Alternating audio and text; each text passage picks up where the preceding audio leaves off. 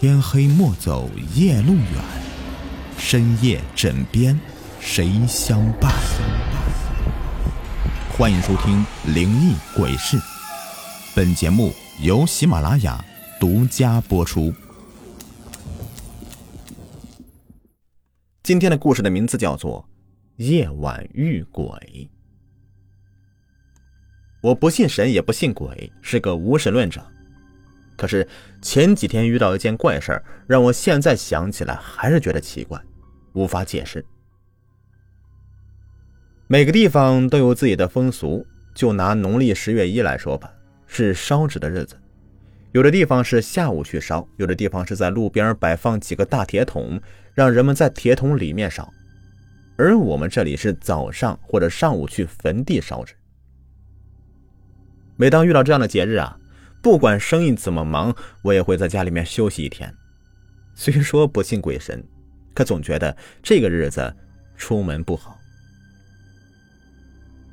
前几天出去干喷漆的活，那个村子跟我们村是隔河相望，按直线距离来说只有十里路，可都是小路啊，不好走。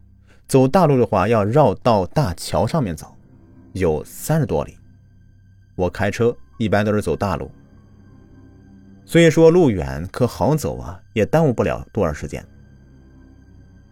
那天原本打算就喷一个大门，不到中午就能完活。没成想，他家邻居也是看到最后啊，想把自家的大门也给喷漆。他说要高档油漆。他家门上有门钉，这活耽误时间，因为我后边还有好几个活呢。如果那天不给他做的话，要往后推好几天。他说：“那就没有时间了。”我想，那就赶赶紧吧，争取下午给他弄好。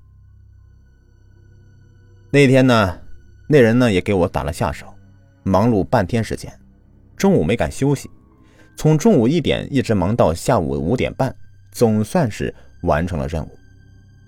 虽说累，可一下午挣了二百块钱，这心里面还是蛮高兴的。把工具装到车上以后。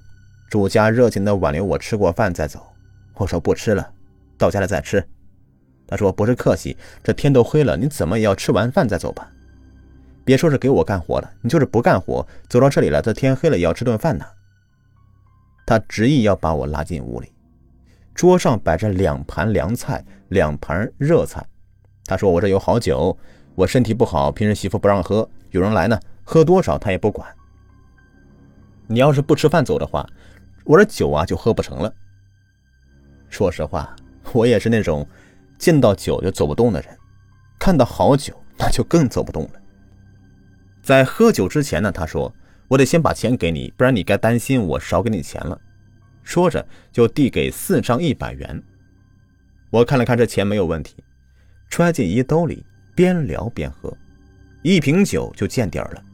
他又拿出一瓶，我说不喝了，再喝就醉了，还要开车呢。他说：“醉了也没事我这有地方睡觉。”我说：“不行，明天日子不好，不能出门的。”这虽说喝了有半斤酒，有点头晕，但头脑还是很清醒的。我想这么晚了，走小路吧，小路上也没有车。要是走大路的话，一是路远，二是车多，我这破车灯光也不太亮。喝酒以后开车没准我心里有数，只开二档，慢慢的走。走慢了就不容易出差错。刚下河堤，我就看到这路边站着几个人，一个人站到路中间拦我的车，把我吓了一跳，是不是遇到什么抢劫的了？看看好几个人站在那里，也不像是坏人呢。于是我停下车，摇下车窗玻璃。那人是一口外地口音。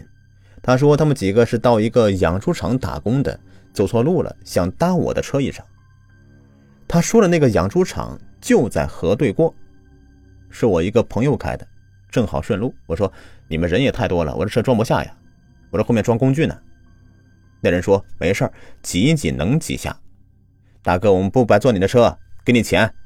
我说：“我不用钱，我又不是跑出租的，正好顺路，你们就挤着点吧啊。”于是。八个人就都上了车了。那人坐在副驾驶座上。虽然说是上来了八个人，可这个车开着一点也不费力。半小时以后到了养猪场门口，他们八个下车，那人拿出一百块钱给我，我说不要他的，他说这些你一定要收下，要不是遇到您呐，我们几个就耽误时间了。他硬是把钱扔到我车上，转身走了。我把钱揣兜里，开车回家。第二天因为不干活，早晨起得有点晚，妻子把饭做熟了。吃饭的时候，妻子说：“她买了两吨煤，下午送过来，钱不够，你还有钱吗？”我说：“我衣服里有，昨天喷两副大门，一副二百，一副四百的。路上有人搭车给了我一百，还有几十块钱的零钱。”我从兜里面掏出钱给妻子，然后妻子就叫了一声：“啊，怎么会有这样的钱呢？”我一看也愣了，原来。是张冥币，我想了想，说：“这肯定是那个搭车的外地人给的，这人可真不地道。”我本来没打算收他的钱的，真是的，林子大了，什么鸟都有。上坟回来以后，在床上躺着，妻子说：“你应该去找那几个人，他们不应该糊弄人。”我说：“算了，本来也没打算要钱的，顺路嘛。”妻子说。他们在你朋友那里打工，你告诉朋友，他们几个人不厚道，就算不要钱，也应该去说说他们，不然他们以为你傻呢。听妻子这么一说，我觉得他话也有道理，反正离着也不远，转转去。妻子和我一起去，他说别开车了，我骑电动车带你。到了养猪场，正好朋友在办公室里，他有点纳闷的问我，怎么这个点来了？又没到喝酒的点儿，我说昨天晚上有八个外地人，两女六男，说是到你这里打工的，坐我车来的，下车硬给我一百块钱。今天早晨一看是张冥币。朋友说，昨天晚上我这里没有来外地人呢。我说不可能啊，昨天晚上九点左右，这院子里面灯还亮着呢。朋友说，那会儿我正在猪棚里，有头老母猪在下崽儿。妻子问。